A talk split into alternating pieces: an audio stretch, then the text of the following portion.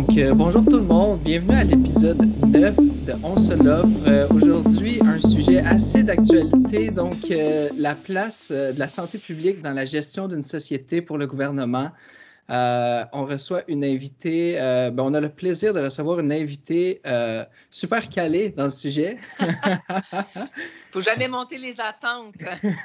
exact, on fait la gestion des attentes inverses. On les met super haut.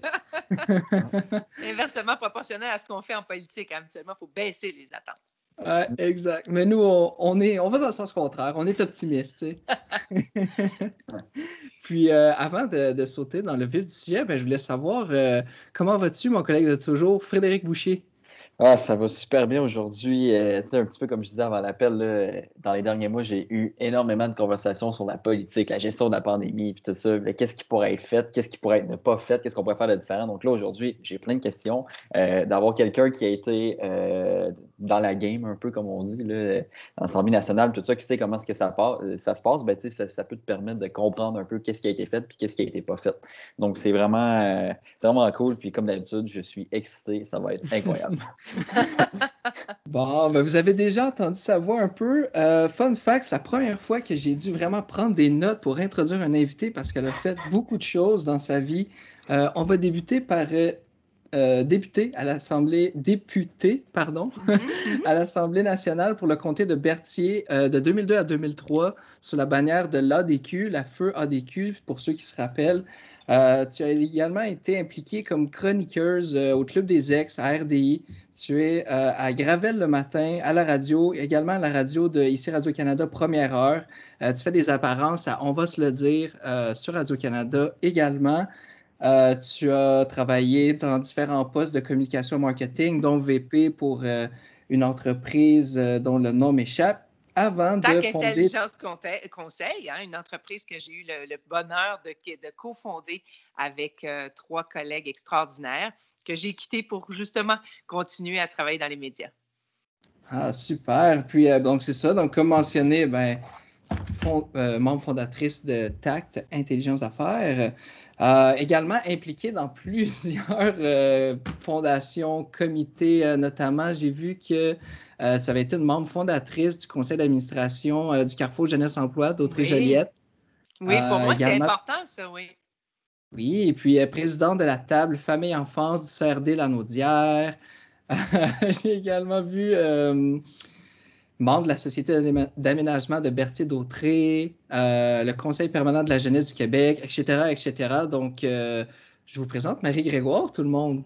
Bonjour. Ça me fait plaisir d'être là, de parler donc de choses, euh, de choses qui sont essentielles à la vie parce qu'on va parler de politique et de santé publique. Je pense qu'on n'avait jamais vraiment réalisé à quel point la santé publique pouvait, parce que évidemment, c'est ce qu'ils font dans la vie, hein, ils parlent de, prévention, ils étudient les comportements des populations, puis ils s'organisent à la santé publique pour, faire de la prévention.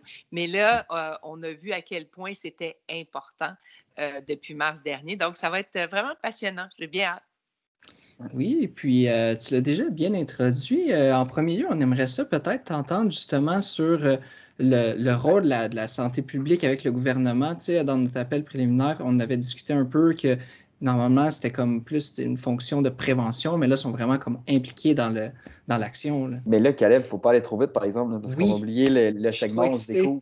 Oui, c'est ça. Moi aussi, je te vois aller, je suis comme, oh, tabarouette. Euh, mais bon, euh, le, segment, on se découvre, c'est qu'on pose une question à notre invité. Puis, euh, Caleb, c'est pas c'est quoi la question. Donc, on pose la question, on parle de ça, puis après ça, on plongera dans. Dans le but d'apprendre à connaître notre invité. Oui, c'est ça. Donc, la question aujourd'hui, c'est si tu avais la chance de choisir l'auteur qui, qui va écrire ta biographie, c'est lequel tu choisirais et pourquoi? Ouh là là! Ben, premièrement, je pense pas que ma biographie vendrait beaucoup. Fait qu'il faudrait que je trouve un auteur, euh, un auteur à succès.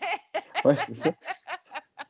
Euh, non, parce que moi, moi je ne suis pas quelqu'un qui aime euh, tant se révéler. J'aime beaucoup commenter les choses, mais parler de moi, ce n'est pas vraiment mon affaire. fait que, fait que c'est pas. j'ai jamais, jamais songé à ça. Euh, en fait, je dirais, tiens, parce que j'ai coécrit avec lui.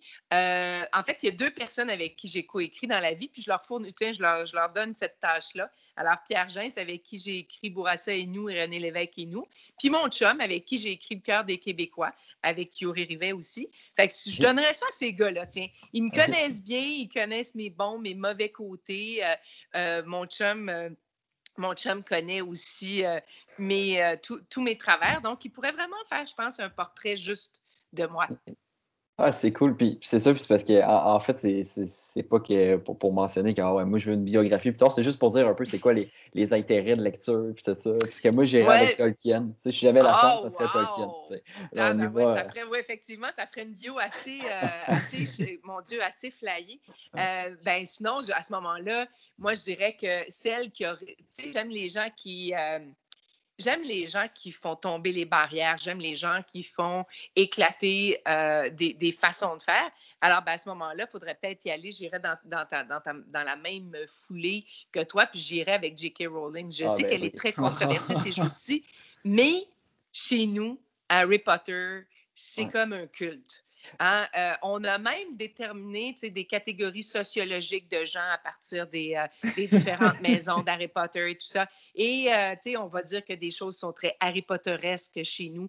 Alors, c'est ce qui nous a beaucoup habité parce que c'est l'âge de mon fils, évidemment. Ça suit, hein, mon fils. J'adore ça. Fun fact, moi et ma mère, on s'est acheté le château de Lego d'Harry Potter pour Noël, le, gros, là. Fait que, ah, c'est bon, chouette! Ah, Alors, nous, pendant longtemps, jusqu'à temps qu'on vende la maison familiale, ce qui était, tu sais, la maison là, où mon fils a grandi, on avait les Lego Harry Potter et c'était une c'était quelque chose qu'on faisait en famille. Ah Alors voilà. Vous, connaissez, vous savez tout de moi maintenant. Toi, Caleb. Ben, by the way, Tolkien, c'est Seigneur des Anneaux, Caleb. Ah, ok, merci. Moi, je suis, je suis moins dans la littérature fantastique. Mais euh, moi, pour vrai, j'irais avec euh, Mary Against Lark. Ah, euh, simplement parce que j'aime son type de roman. Puis, c'est euh, fun fact, c'est de là que, mes parents ont trouvé mon nom. Euh, ma mère était enceinte, puis elle lisait un livre de elle. le personnage ah! principal s'appelait Caleb. Elle disait c'est beau, c'est ça qu'on veut. Donc, ça a tout le temps comme été mon, auteur fétiche, si on veut. Des belles histoires, donc, des belles histoires humaines. Oui, c'est mm. ça. Mm. Voilà, donc euh, déjà là, belle parenthèse. Puis, fun fact, Frédéric est un, fan fini d'Harry Potter aussi, fait que je trouve ça très drôle qu'il y ait aussi Marie. Euh. On se retrouve là. Ah, j'ai un tatou d'Harry Potter, genre j'ai une, citation d'Albus wow. Dumbledore. Ouais, non, ben, je pourrais aller chercher euh, éventuellement euh, la baguette magique qu'on a achetée oh dans un parc d'attractions Harry Potter. Non, non, on est un peu, un peu craqué. on aime ça, on aime ça. Ah, bon, bon, on adore ça. pour revenir au sujet de la journée, en fait, euh, justement, euh, on aimerait ça t'entendre justement sur le rôle de la santé publique qui a évolué, euh, ben, en fait, qui a complètement changé durant la pandémie. Tu sais, ce que c'était peut-être un peu plus avant, ce que c'est maintenant, etc. je dirais que, bon, la santé publique, au départ, on la connaissait parce que qu'est-ce que c'est? C'est la santé populationnelle, hein, c'est ça, la santé publique. On s'occupe de la santé populationnelle en santé publique. Alors, on, le, on avait vu la santé publique dans euh, les campagnes, entre autres, ce, qui était visible pour, pour nous comme citoyens, c'était les campagnes pour euh, euh, le tabac, contre le tabac. Hein. Euh, des campagnes qui euh, permettaient de sensibiliser les gens, des études aussi, parce qu'on le voyait, on a, entendu parler de la santé publique quand il y avait des grands projets, des projets de mines, des projets euh, industriels. La santé publique venait déposer des mémoires pour dire l'impact que ça pouvait avoir sur la santé des gens. Donc, c'est un peu, ça a toujours été vu un peu comme un, une espèce de, volet conseil de la santé. Puis c'était pas, quand on regarde les spécialités, parce que c'est une spécialité euh, en santé, donc en médecine, euh, on dirait que c'était comme les enfants un peu mal aimés. Hein? C'est ceux qu'on voyait moins, c'est ceux qu'on entendait moins. Puis, euh, mais là, tout à coup, ils sont devenus des superstars un peu partout à travers le monde. Donc, les gestionnaires de la santé publique sont devenus les personnalités à qui on s'est, euh, à qui on s'est référé. Ils sont devenus nos phares, ils sont devenus nos tout. Euh, à travers le Canada, il y a beaucoup de femmes qui sont euh, les directrices de la santé publique. Au Québec, évidemment, c'est Horacio Arruda. Et M. Arruda, on l'a vu dans la première période de, la crise, est devenu vraiment une rockstar. Rien de moins qu'une rockstar Alors, tout ce qu'il faisait, tout ce qu'il disait, euh, ça nous inspirait, ça nous donnait le goût d'avancer, ça nous donnait le goût de serrer les coudes parce qu'on savait qu'il fallait, euh, il fallait écouter. Puis, il nous donnait envie d'écouter. Alors, mais en fait, ils, ont eu, tous ces gens de santé publique-là, en première vague, une, une grande confiance du public. Et en deuxième vague, je dirais qu'un peu partout, on s'est mis à poser des questions. On s'est mis à être un petit peu plus critique. Alors, M. Arruda ne fait pas exception hein, parce qu'on peut regarder, euh, la cote d'amour est encore là, mais on est plus critique. On, se pose davantage de questions. On voit les oppositions, entre autres au Parti québécois, où on dit, ben, on n'est plus sûr que c'est une bonne idée d'avoir le politique à côté de la santé publique. On aimerait bien que la santé publique puisse euh, avoir davantage d'autonomie. On a l'impression que euh, les recommandations que nous font les gouvernements ne sont pas nécessairement calquées sur les recommandations de la santé publique. M. Arruda est venu nous rassurer en conférence de presse à quelques reprises en disant non, si le gouvernement prenait des décisions qui vont à l'encontre des recommandations que nous, on a fait en santé publique, ben à ce moment-là, je ne m'assoirai plus à la table avec euh, le ministre de la Santé et le premier ministre. Donc, on sent qu'il y a une cohésion entre les deux groupes. Ça ne veut pas dire que derrière les portes closes, ça ne brasse pas un peu parce que à, ce moment-ci précis, la santé publique doit jongler avec différents éléments. Et ça, on l'avait, vu euh, dans la première vague, mais comme on était tous très confinés, hein, il n'y avait pas de, y avait, avait pas de, de, différentes, euh, de, différentes façons de faire. Il n'y avait pas l'éducation, il n'y avait pas le, monde du travail, le monde de, la culture et tout ça. On était tous ensemble dans le même bateau. On sentait moins euh, les différents éléments qui devaient peser dans la balance. Dans cette deuxième vague-ci, c'est beaucoup plus évident. Alors, on parle évidemment de la santé, on parle de protéger la santé du public pour ne pas avoir la COVID, ça c'est une chose. Après ça, on parle de protéger la santé en protégeant le système de santé pour ne pas euh, qu'il y ait trop de, trop que la COVID occupe trop de place, puis que finalement on soit plus capable de traiter le reste. Donc les gens qui ont des problèmes, des, cancers, qui, ont besoin, euh, qui ont, qui ont n'importe quel enjeu de santé majeur. Donc on veut être capable de protéger ça.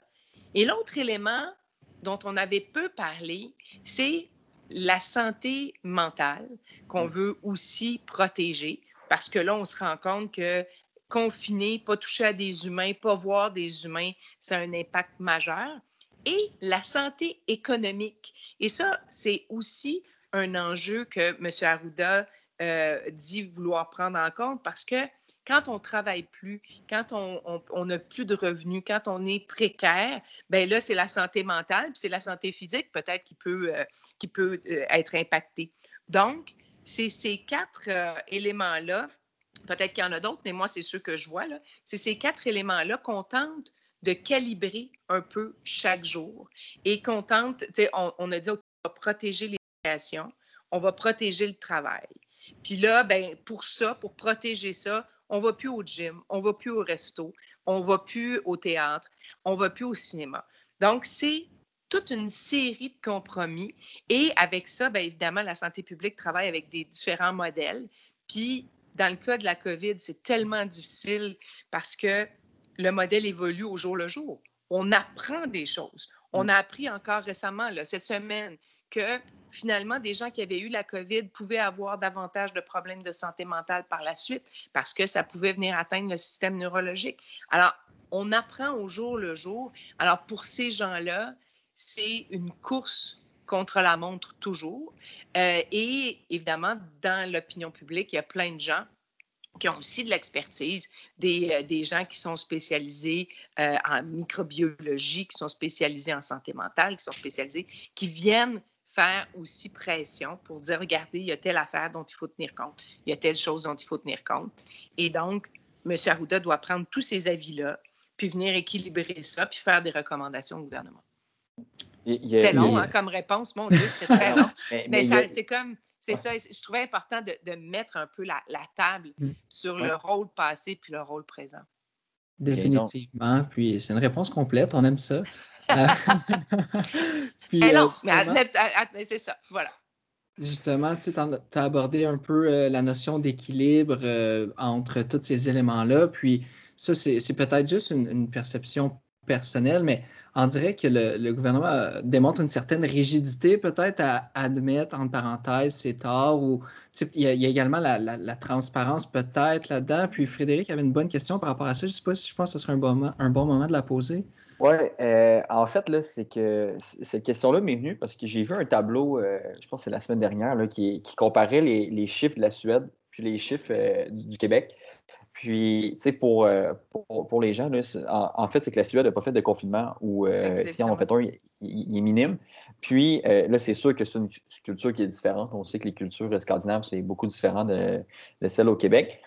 Mais est-ce que, ben, en fait, c'est jusqu'à quel point un gouvernement peut dire OK, bon, ben, la stratégie qu'on a utilisée, c'est peut-être pas la bonne en fonction justement de la santé mentale, de la santé de la population, de la santé économique. Puis, OK, pour la deuxième vague, on va changer, puis on va faire ça. Est-ce que c'est possible? Puis, comment est-ce que ça serait perçu dans l'opinion publique? Bien, c'est intéressant parce qu'en en fait, le gouvernement l'a fait. Hein. Ils n'ont pas appliqué la même recette mm. euh, à la première vague qu'à la deuxième vague. Ce que je trouve intéressant aussi quand on parle de la Suède, c'est qu'on se rend compte que c'est là aussi la santé publique qui a recommandé ça. Hein. Ce n'est pas le gouvernement seul. Donc, différents, euh, différentes directions de la santé publique peuvent avoir différentes visions euh, de la façon de faire les choses. Donc, il n'y a pas, euh, surtout comme je le disais, dans le cas de la COVID, on ne le sait pas, on ne connaît pas ça, on apprend à tous les jours. Donc, il y a l'Organisation mondiale de la santé qui fait des recommandations, il y a la Santé publique du Canada qui fait des recommandations, puis il y a des, euh, les, santé santé publiques un peu partout dans chacune des provinces du Canada qui font leurs recommandations. Alors là-dedans, il faut être capable de trouver, puis il y a des modèles à l'international, comme je le disais, qui sont différents de, de, ce qui s'est fait. Sur la transparence, euh, on a fait, je pense, au Québec deux choses. C'est qu'on publie davantage de chiffres qu'on n'en a jamais publiés. Mmh. Puis, je ne suis pas sûre que c'est parce qu'on cachait des chiffres qu'on n'en publiait pas au départ, mais plus parce qu'on fonctionnait avec des télécopieurs. Hein. Parce que le système de santé n'était pas modernisé comme il aurait dû l'être. Euh, on n'était pas en mesure d'aller chercher toute l'information. Il a fallu qu'on fasse évoluer notre système à vitesse grand V. On parlait de protéger le, système de la santé. On a commencé à faire de la télémédecine. Euh, ça fait longtemps que la télémédecine existe, mais on ne l'avait pas mis en application. Mais là, tout à coup, des téléconsultations existent. Donc, on a fait plein de choses à vitesse grand V. Puis ça, c'est, je pense, les crises, c'est des grands révélateurs. Ça nous permet de voir ce qui marche puis ce qui ne marche pas. Donc, le gouvernement a vu tout ce qui ne marchait pas, a tenté de régler au fur et à mesure. En même temps que tu cours, tu essaies de, de mettre ton T-shirt en même temps que tu cours. C'est à peu près ça l'image. Donc, je pense qu'au niveau de la transparence, ils ont fait ce qu'ils pouvaient. Euh, au niveau des recommandations de la santé publique, certains aimeraient qu'elles soient publiées. Euh, eux nous disent pas de même qu'on marche. Euh, parce qu'on échange, on fait évoluer nos, visions des choses. On essaie, c'est au cours de discussions que finalement on arrive à des consensus. Donc, c'est plus difficile de publier quelque chose, puis tout ça. Mais il y a d'autres États qui fonctionnent différemment, entre autres l'Irlande, où euh, en Irlande, les Horacio, le Horacio Arruda de l'Irlande publie ses recommandations et le gouvernement a deux jours pour prendre sa décision.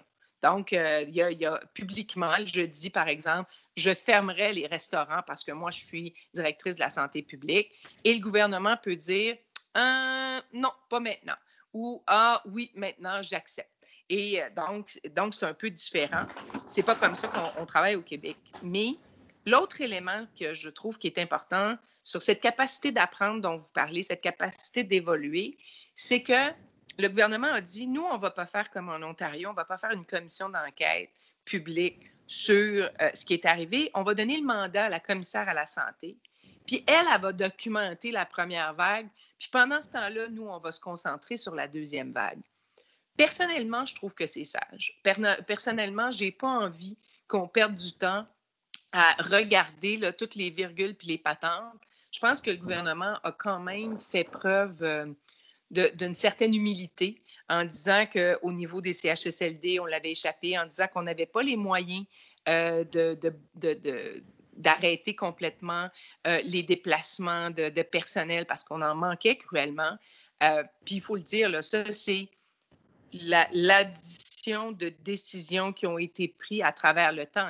N'est pas la faute d'un gouvernement, c'est la faute des différents gouvernements qui se sont succédés.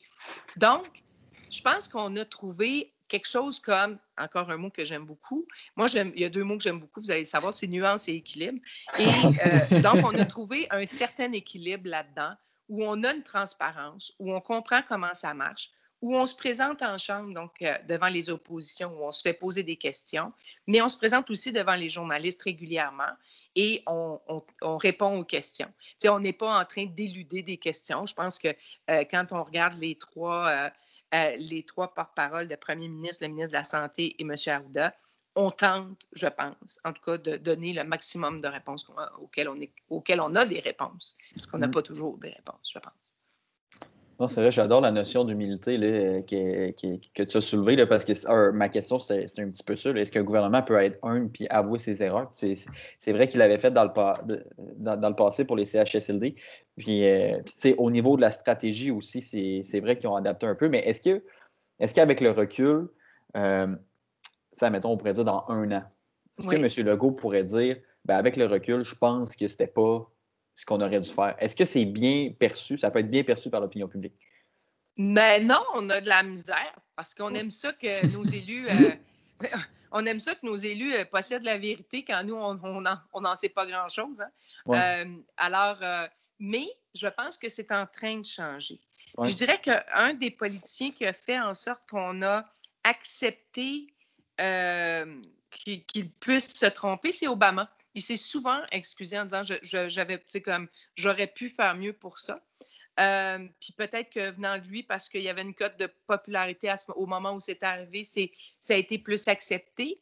Mais au contraire, on devrait apprécier que nos élus, par exemple, suite à une commission d'enquête, acceptent les Blancs. Puis on l'a fait au Québec aussi avec, euh, avec la commission Charbonneau où on a dit on accepte puis on va changer les choses. Puis il y a beaucoup des applications, beaucoup d'applications de la commission Charbonneau qui ont été, euh, beaucoup de recommandations qui ont été mises en application. Mais on aimerait que nos élus, euh, c'est ça, soient infaillibles. Mais c'est des humains. Puis moi, ça, j'aime beaucoup rappeler ça. C'est non seulement les élus sont des humains, mais ça peut être votre voisin. Là. Ça peut être votre collègue qui était à l'école avec vous. C'est c'est du monde comme vous et, moi qui, euh, qui tentent de faire ce qu'il y a de mieux avec leur idéal, avec leur façon de voir les choses. Et, euh, particulièrement au Québec, où on a une Assemblée nationale très diverse, où on a des travailleurs communautaires, des dirigeants étudiants qui sont à côté d'avocats, d'anciens de, médecins, de, gens, on a des gens de tous, des, des, entrepreneurs, des gens de tous les horizons. Et c'est ça qui fait que c'est riche. Euh, et, donc, de penser que ces personnes-là, ils ont des outils pour évaluer les choses, ils ont des spécialistes pour les conseiller, mais ça se peut qu'ils se trompent. Et j'ai hâte de voir, moi, avec le temps, est-ce que ce sera la Suède, parce que la Suède a été seule à avoir ce, modèle-là, à ne pas confiner, avec une population, euh, vous le mentionniez, que une population qui est, très différente culturellement parlant, hein, oh qui écoute les règles, qui suit, puis qui a, une espèce de sens du nous très différent du nôtre, euh, et de la responsabilité partagée très différente de la nôtre. Donc, est-ce que au bout du compte, parce qu'on a vu que là, c'est beaucoup plus difficile avec la deuxième vague et tout ça, euh, est-ce qu'au bout du compte, ce seront eux qui se seront trompés ou ce seront eux qui auront eu raison? Parce qu'il faut aussi rappeler que la Grande-Bretagne avait adopté ce modèle-là au départ et a décidé d'aller vers le confinement par la suite. Alors, on va voir ça, mais aujourd'hui, on ne le sait pas. On bâtit, puis c'est l'expression qui est revenue le consacrée, on bâtit un avion en vol euh, où on répare le bateau en pleine tempête, là, comme, comme ça se faisait euh, dans le temps. Euh, dans, le temps. Donc, on, bâtit, on, on, on, essaie de réparer le bateau pendant que il y a de la vague, il y a du vent, puis il y a tout. Donc, voilà, c'est comme ça que moi, je le vois. Donc, dans sa capacité de dire est-ce qu'on pourra se tromper, est-ce qu'on s'est trompé? Moi, je pense que la réponse au bout du compte, ça va être est-ce qu'on aurait pu faire mieux? Il y a des choses qu'on a bien fait, il y a des choses où on aurait pu faire mieux, puis on va apprendre de ça. Tu sais. C'est évidemment une question euh, à, à 1000 dollars, comme on pourrait dire. oui, exactement. Mais Juste le masque, hein, si, on revient, si, on, revient sur l'utilisation du masque, plusieurs ont reproché à Horacio Arruda de tergiverser sur l'utilisation du masque. Mais lui, ce qu'il disait, quand on écoutait vraiment là, au mot à mot ce qu'il disait, M. Arruda, il disait c'est pas une solution magique, le masque. Puis c'est pas dans notre culture, le masque. Fait que oui, en Corée du Sud, ça va bien parce qu'ils sont habitués, aussitôt qu'ils ont un rhume, ils mettent un masque. Nous, là, on n'est pas habitués, on ne connaît pas ça, on ne sait pas comment bien le mettre, puis tout ça. Si déjà on peut apprendre à se laver les mains et à tenir à deux mètres de distance, on a déjà gagné beaucoup. Il n'a jamais dit, c'est pas, tu sais, il a juste dit, c'est pas une solution magique. Et au même moment, il y avait beaucoup de gens à l'OMS, donc à l'Organisation mondiale de la santé, qui disaient exactement ça. Mais on l'a beaucoup critiqué parce qu'après, il a dit, ben, on va rendre le masque obligatoire. Oui, parce qu'on était rendu là. On avait, on s'était approprié le lavage de mains, la distanciation. Puis là, on pouvait rajouter cette étape-là. Moi, c'est comme ça que je l'ai vécu. Mais je sais que ce n'est pas tout le monde qui l'a vécu comme ça, puis qui sentait qu'il y avait de, l'incohérence dans le message. Mais moi, c'est comme ça que je l'avais vécu. Puis effectivement, il y a des gens qui ont porté leur masque en dessous de leur nez, qui portent toujours leur masque sur le menton. Puis, donc, on doit apprendre euh, c'est quelque chose qui n'est pas en nous culturellement. Puis on apprend tranquillement à l'enlever comme il faut, à le porter comme il faut, à ne pas, pas le manipuler tout le temps. C'est des choses qu'on a appris, mais avec le temps. Ouais. Ah non, puis c'est vrai, puis tu sais, on dirait que c'est rendu, euh, c'est rendu une normalité. ça fait quelques mois qu'on le porte. L'autre fois, je suis allé dans un marché, euh, à Montréal pour faire mon épicerie, puis il y a une madame qui est rentrée qui n'avait pas de masque. Puis là, je l'ai regardé, je suis comme, qu'est-ce que tu fais là? là oui, c'est c'est intégré. Là. C'est, fait, intéressant à chaque fois. C'est ça.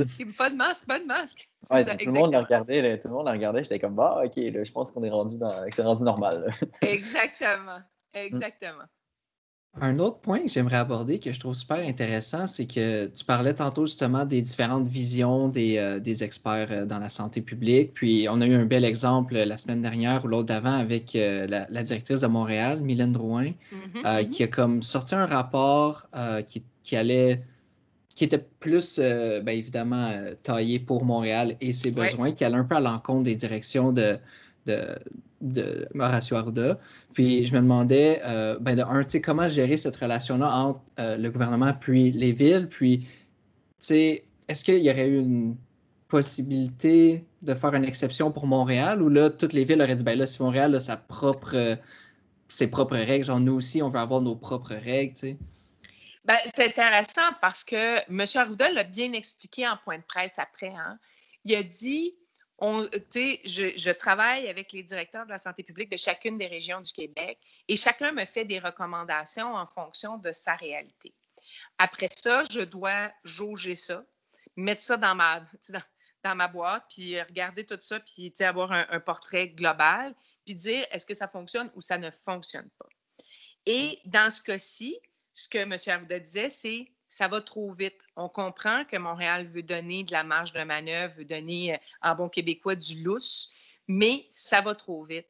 Et c'est parce qu'il regardait aussi les tendances internationales. On voit à quel point, par exemple, en France, 60 000 cas. Hier, 200 000 cas aux États-Unis euh, dans une journée. On s'entend, les proportions de la population ne sont pas les mêmes, mais même quand on les met en proportion de la population, c'est faramineux. Alors, ils ont voulu être plus, euh, comment je dirais, ils ont voulu être probablement euh, plus stricts parce que peut-être qu'ils regardaient ça sans venir. Puis Madame, Madame Drouin avait elle aussi ses droits. Donc, ça veut dire que sa, logique n'était pas désincarnée. Elle disait, je sens que le moral baisse. Je sens que quand le moral baisse, l'adhésion aux règles baisse. Alors, est-ce qu'on peut donner un petit peu de lest pour que les gens sentent que on est encore en contrôle, mais qu'on a le droit de se permettre un peu. Et quand on regarde les chiffres actuellement, c'est vrai que les chiffres de Montréal sont relativement bons, mais autour, il y, a des, euh, y a des endroits où c'est préoccupant, si on regarde le nord de la Naudière et tout ça.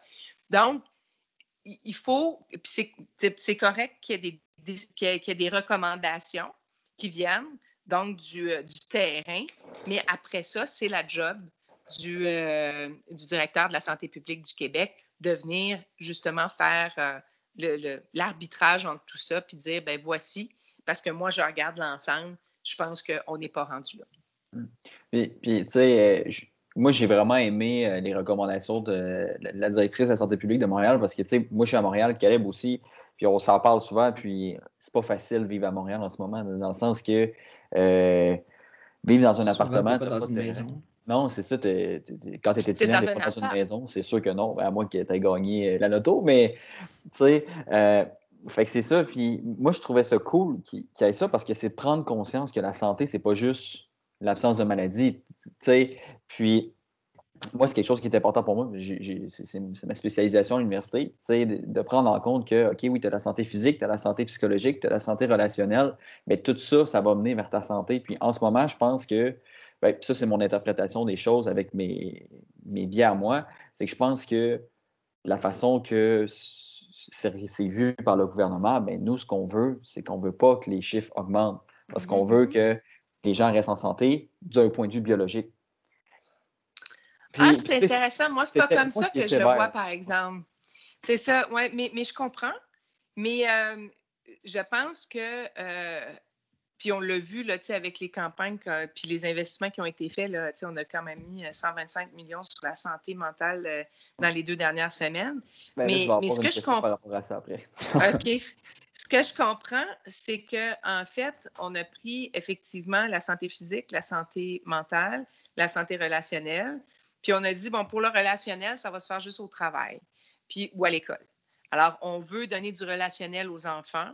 Alors, on, protège l'école, on protège l'éducation parce que ça, on s'est rendu compte que ça avait eu un impact majeur euh, préalablement. Fait qu'on a voulu, on a voulu prendre ce, panier-là puis le protéger avec l'école et le travail à 25 il faut le dire. Le travail, c'est ça. C'est 25 des gens qui peuvent être dans un bureau euh, en, en, même temps mais euh, pour ce qui est du travail de bureau. Mais euh, puis pour les employeurs, ça, c'est tout un casse-tête. Il faut trouver ceux qui ont le plus besoin puis être capable de, les avoir là. Au niveau de la santé mentale, bien, évidemment, euh, on, investit pour on s'assure qu'il y, a des soupapes. Puis au niveau de la santé physique, c'est qu'on veut protéger la santé physique, pas juste au niveau de la COVID, mais aussi de ne pas faire de délestage. Donc, ce qui a été fait dans la première vague, et là, on tente de protéger euh, le système de santé dans son ensemble. On a dû faire du délestage à Québec, puis, euh, tu sais, le, ministre de la Santé s'en est excusé, je pense, 30 fois, parce que lui, ce n'est pas son intention de faire du délestage. On veut être en mesure de continuer d'opérer des cataractes parce que ça a un effet après sur, ta vie en général, sur ta capacité de travailler. Donc, tu sais, oui, on veut traiter les cancers, mais on veut aussi traiter les choses qui sont euh, moyennement urgentes parce que ça a un impact sur ta qualité de vie en général, que ça soit un ange, que ça soit un genou, que ça soit. Donc, si on est capable de faire ça en même temps qu'on traite la COVID, ben, ça a un impact positif sur la santé globale. Oui. Non, c'est sûr. Puis, moi, je parle de ça euh, aussi en fonction que, ben, moi, puis Caleb, on est encore les étudiants. Puis, moi, pour ma part, j'ai encore des cours en ligne. Puis, sais, je suis pas prêt à dire que d'avoir deux cours en ligne de, trois heures chaque, ça l'aide à ma santé relationnelle, puis de voir des gens parce que c'est, honnêtement, je pense que c'est une torture cognitive plus qu'autre chose. C'est tellement difficile, plus difficile qu'aller en classe. C'est pour ça que quand, je regarde la situation, je pense que pour nous, c'est un petit peu plus difficile, mettons, les jeunes entre 18 puis 25, 26, 27, c'est ceux qui sont encore à l'université. Mais, mais c'est très vrai, puis je pense que ce ne sont pas tous les professeurs qui étaient aptes. Hein. On parle toujours de, mm. ce révélateur de la crise. Ce pas tous les professeurs qui étaient prêts ou qui étaient aptes à faire face à un cours en ligne. Je pense qu'il y a des profs qui donnent des cours en ligne, puis c'est le fun, puis c'est animé, puis sont capables de, sont en interaction. Euh, puis il y en a d'autres qui sont euh, qui donnent des cours, euh, c'est préenregistré, il n'y a pas vraiment d'interaction, je ne sais pas ce que les autres pensent, puis on apprend aussi au contact des autres. Hein. Mm. On apprend avec les idées des autres, on bâtit sur le commentaire de l'autre. Alors, si on n'est pas capable de voir ça, que ce soit dans un forum ou que ce soit pendant un cours en ligne qui donne la parole, je pense que c'est très vrai. Et, et, ça, moi, je trouve que ça, pour moi, ça a été un grand révélateur parce que quand j'avais votre âge, on parlait de l'économie du savoir. Puis c'est pas d'hier, ça veut dire il y a plus de 25 ans. Euh, on parlait de l'économie du savoir et on disait à quel point les technologies allaient révolutionner nos façons de faire. Puis on est, on est comme pas rendu là. Et moi, pour moi, ça a été une grande révélation. Il y a un fossé. Donc, on parle souvent, tu sais, le fossé des générations, mais il y a un fossé numérique Il y a, on parle d'alphabétisation, hein, souvent on parle d'apprendre à lire avec la littératie, la numératie, mais l'alphabétisation numérique, il y a une grande disparité en alphabétisation numérique et particulièrement auprès des enseignants. Alors, il y a des enseignants qui sont super top, puis qui vont rendre ça animé, puis il va y avoir des clips, puis ils vont faire participer le monde. Puis il y en a d'autres, je veux dire, c'est un cours comme on aurait donné en classe, mais devant un écran. Il n'y a pas d'interaction, sans l'interaction. Fait pour moi, ça, ça fait partie des choses dont on va devoir tirer des leçons après la crise. mais déjà, je pense qu'il y a des choses qui se sont améliorées. Non, vraiment. Puis là, s'il y a des, mes enseignants qui m'écoutent en ce moment, je sais que vous faites votre possible. C'est pas, pas une attaque. non, non, mais, mais c'est juste qu'on partait pas avec le même. Tout le monde ne partait pas ah avec le même euh, coffre à outils, avec la même facilité de faire. Puis c'est une, c'est une pédagogie qui est très différente. Euh, c'est une animation qui est très différente. Ah on n'est pas, on n'est pas du tout dans le même. Euh, on est dans, dans un autre monde. Là. Ah ouais, vraiment. en tout cas, c'est pas, pas, toujours facile de s'adapter. Mm. Non, exactement. tous les êtres humains ne sont pas adaptables de la même façon. Non, Ça, non, faut en tenir compte. Mm. Moi, j'ai bien aimé un point que, que tu as soulevé, Marie, euh, tantôt, c'est euh, qu'on apprend des autres, on co-construit, etc. Puis ça, ça m'amène à, à, parler peut-être plus d'un autre point qui est le rôle des oppositions. Euh, mm-hmm. en ce moment, on a parlé un peu off-mic, mais euh, il y, a eu comme des différences entre la première vague et la deuxième vague. comment est-ce que l'opposition euh, peut euh, bénéficier, ben, donner son aide en fait au gouvernement pendant la crise ou comment ça se passe en ce moment? Ben, moi, j'ai beaucoup aimé. Évidemment, moi, je suis, je suis de celles qui, qui aiment beaucoup que, que la politique se fasse en collaboration. Parfois, il y a des affrontements, mais en collaboration. Quand moi, j'ai été au Parlement, le petit moment où j'étais au Parlement, il y avait 80% des projets de loi qui étaient adoptés à l'unanimité. Aujourd'hui, on est plus autour de 60. Est-ce que c'est à cause des sujets plus polarisants? Peut-être, mais c'est aussi à cause euh, du fait qu'il y a quatre partis politiques, il n'y en a plus juste deux à, l'Assemblée nationale. Ça, ça, fait en sorte qu'avoir l'unanimité, c'est plus compliqué qu'avant. Mm-hmm. Mais euh, une fois qu'on a dit ça, c'est que pendant la crise en première vague, le gouvernement s'est tourné vers les, chefs des oppositions, puis les a invités à une table euh, de façon hebdomadaire pour discuter de la situation, aller chercher des recommandations. Puis, il était pas rare pendant euh, les points de presse que euh, le premier ministre Legault dise ben ça, c'est une idée qui vient de telle partie, puis on l'a bonifié de telle façon, puis on l'a mis en application de telle façon.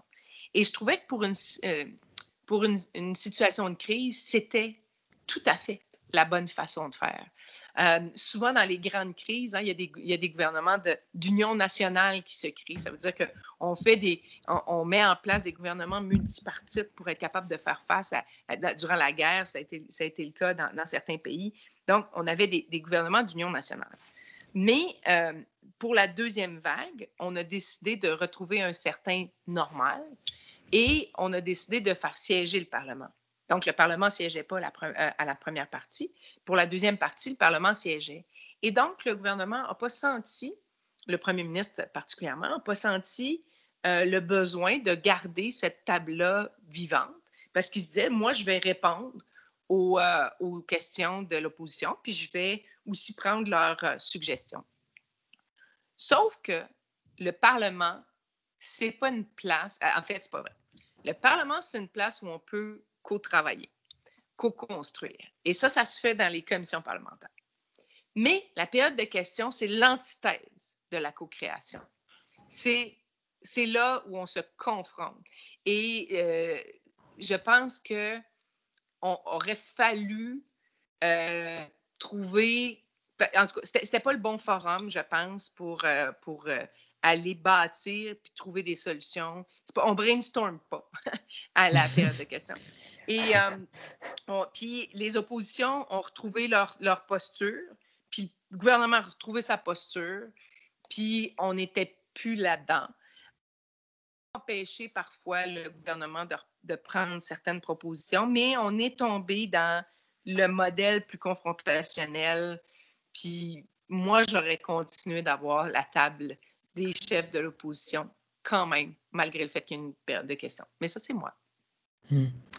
Euh, c'est, super intéressant. Puis ça, m'amène à une question euh, qu'on voulait garder pour la section plus publique, mais je pense que c'est pertinent de, la poser maintenant. Mais justement, quel est le poids de la partisanerie versus le bien commun? Parce que souvent, les, députés vont comme suivre la ligne de parti, mais au final, peut-être qu'on gagnerait justement à faire plus de collaboration, comme tu disais, comme en créant la table ou en gardant la table qui avait été créée pendant la première vague.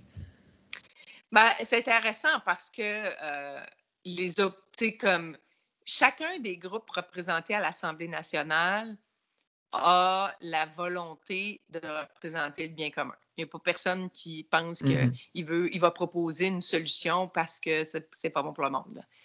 Euh, une fois qu'on a dit ça, c'est que des fois, on s'entête. Hein, on s'entête à vouloir avoir raison parce qu'on pense qu'avoir raison, ça nous donne des, ça nous fait marquer des points dans l'opinion publique. Fait que ça, c'est, ça, c'est l'autre chose. Euh, et, c'est parfois là où c'est moins constructif. Puis, on en a parlé dans l'opinion publique, reculer, euh, faire des concessions, euh, moduler sa position, c'est pas nécessairement bien vu. Dans les médias, on va dire justement, il a reculé. Est-ce que c'est reculé ou c'est évoluer dans sa pensée? Peut-être que c'est évoluer dans sa pensée, peut-être que c'est tenir compte de l'opinion de l'autre. Et ça, moi, quand je dis les médias, je ne blâme pas les médias. Parce que les médias, c'est un reflet de ce que nous sommes. Les, médias, là, on les lit, on les écoute, on choisit les médias qui nous intéressent parce qu'ils disent des choses qui nous interpellent. Fait que, fait que il faut pas, euh, tu sais, on le voyait, là, tu sais, dans le temps, euh, tu sais, par exemple, à l'époque Trump, là, de couvrir Trump, c'était payant pour les codes d'écoute.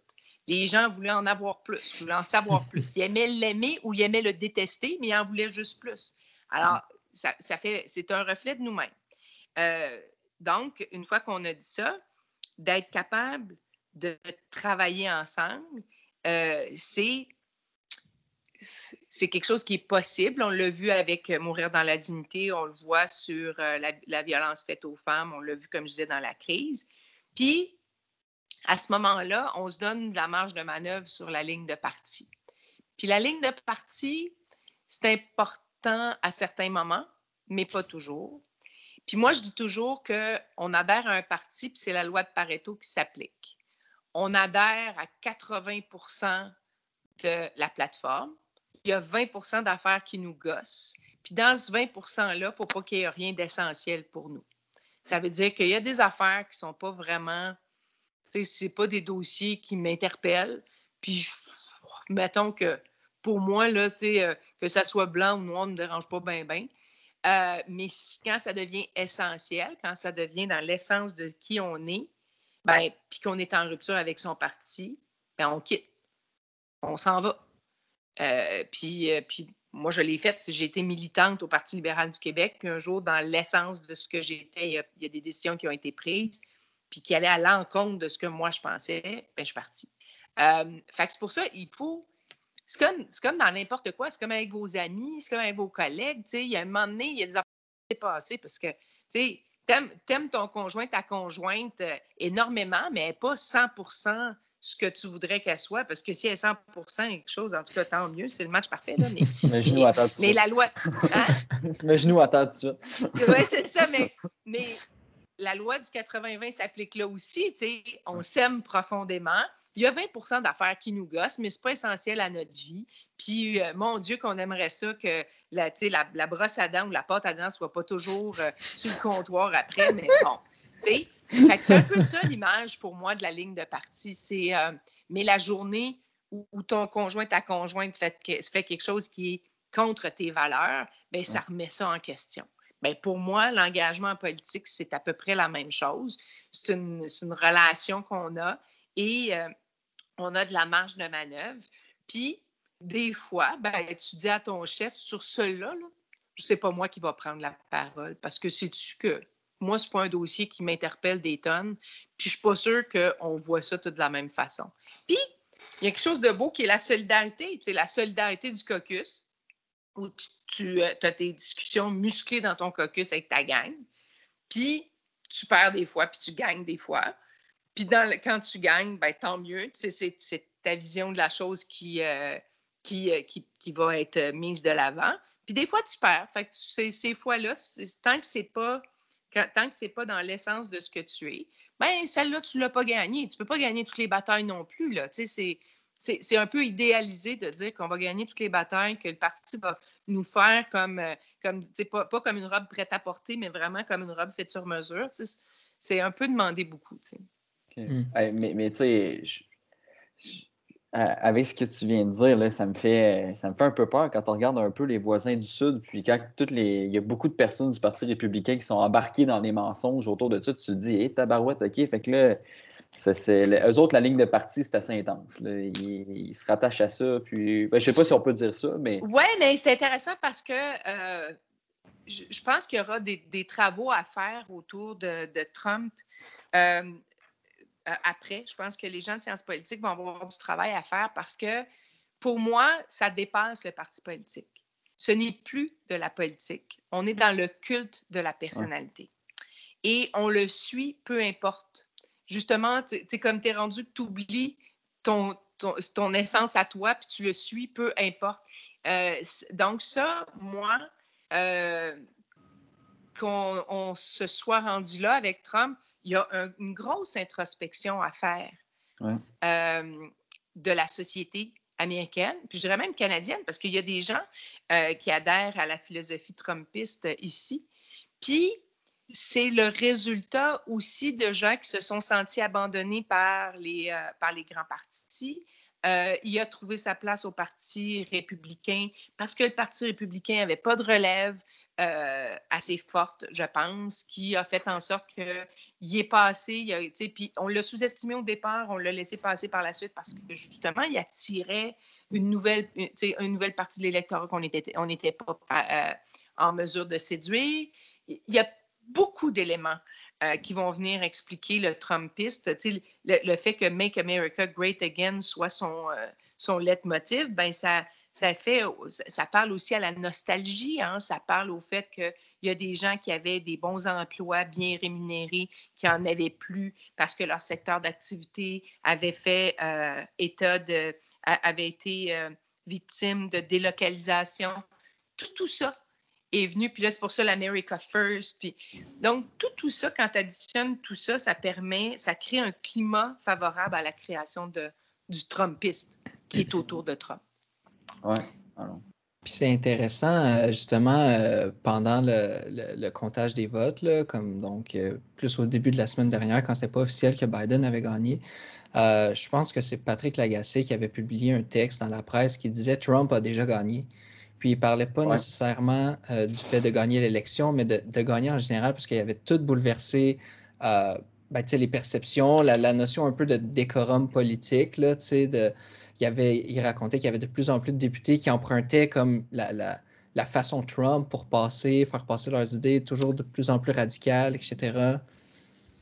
Moi, moi là-dessus, je suis comme un peu plus nuancée, je pense. Euh, le fait que euh, plus de, 74 millions d'Américains aient décidé de voter pour Biden, il en reste encore 70 millions qui ont voté pour Trump, là, mais euh, c'est aussi la décence d'avoir euh, la, victoire de la décence, du respect, du respect des institutions.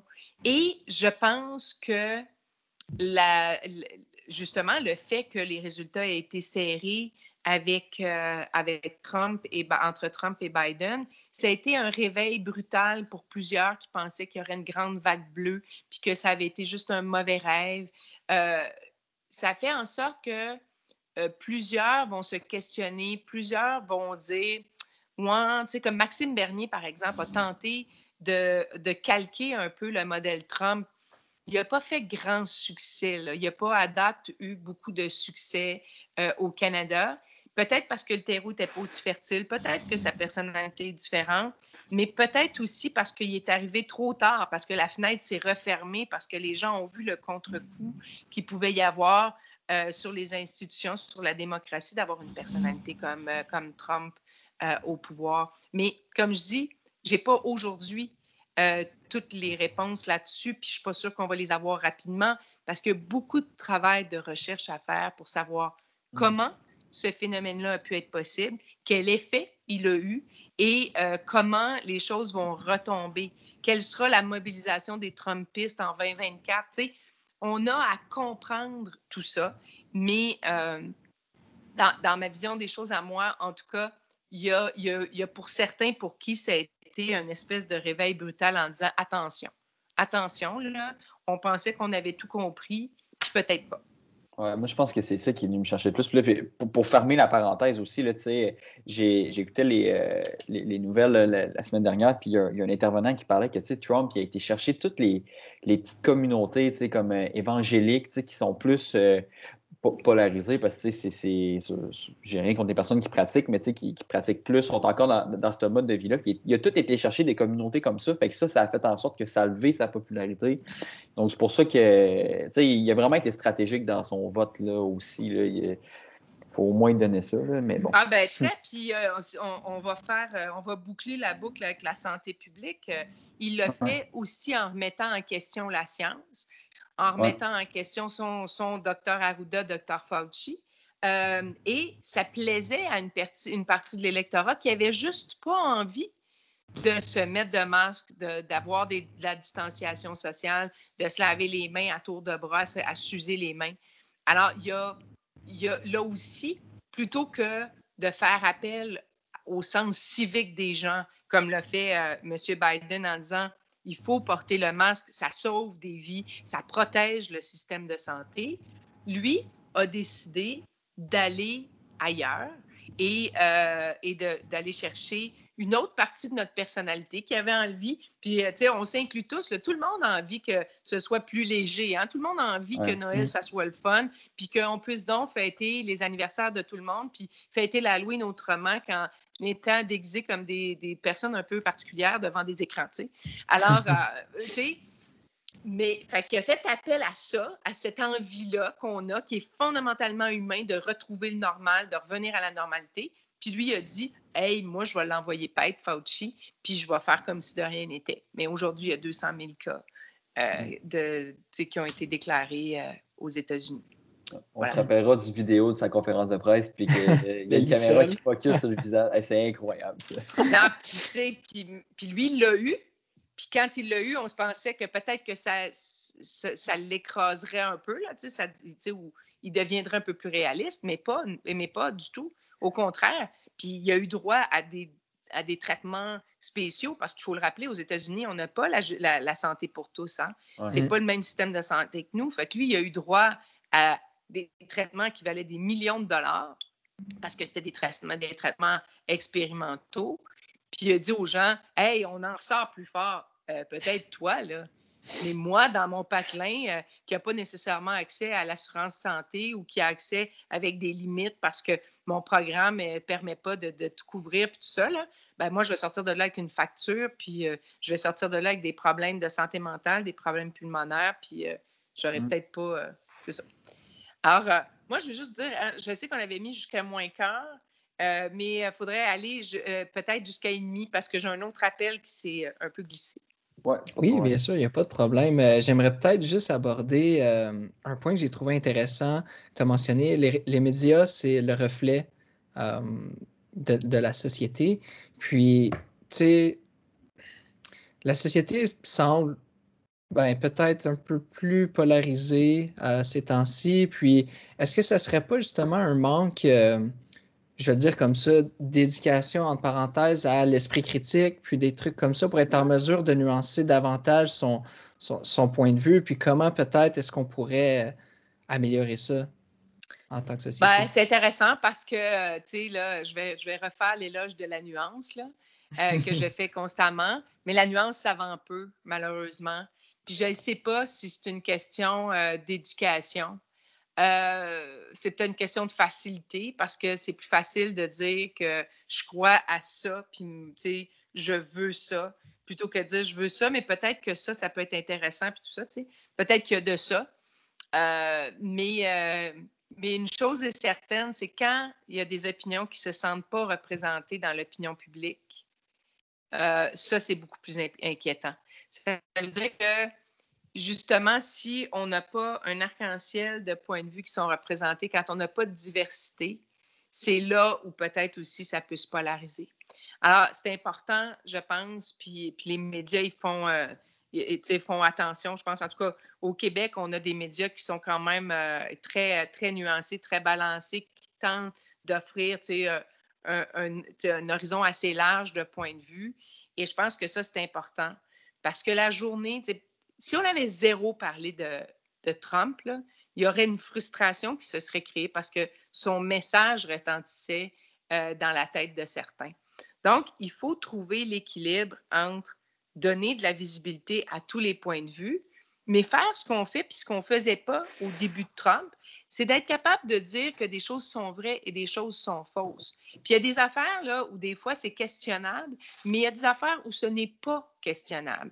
Et euh, tu sais, quand il parle par exemple de fraude électorale euh, euh, en système, là, pour expliquer cette élection-ci, ben ce n'est pas la réalité. Et c'est drôle que là, les réseaux sociaux se sont comme, les grands, les, les grands réseaux sociaux se sont comme réveillés pour mettre une note en disant, ben ceci n'est pas factuel.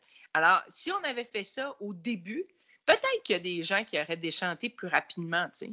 Mais on sent, moi, je trouve que c'est important de pouvoir, euh, puis on, a ça, d'avoir cette liberté de dire que oui, je peux m'exprimer, mais j'ai aussi la liberté de dire que ce que tu dis, c'est je ne suis pas d'accord avec ça. Puis l'autre, d'avoir la liberté de dire que selon les faits, selon les études scientifiques, selon ce qui a été prouvé, ben non, ça, c'est pas vrai. Alors, il faut, c'est tout autour de la, liberté de l'expression, mais aussi de, des différents points de vue qui peuvent exister. Puis à gauche comme à droite, on a tendance à vouloir fermer, euh, fermer clapet de l'autre en disant Toi, tu n'es pas fin, toi, tu n'es pas bon. Puis euh, il n'y a plus de discussion.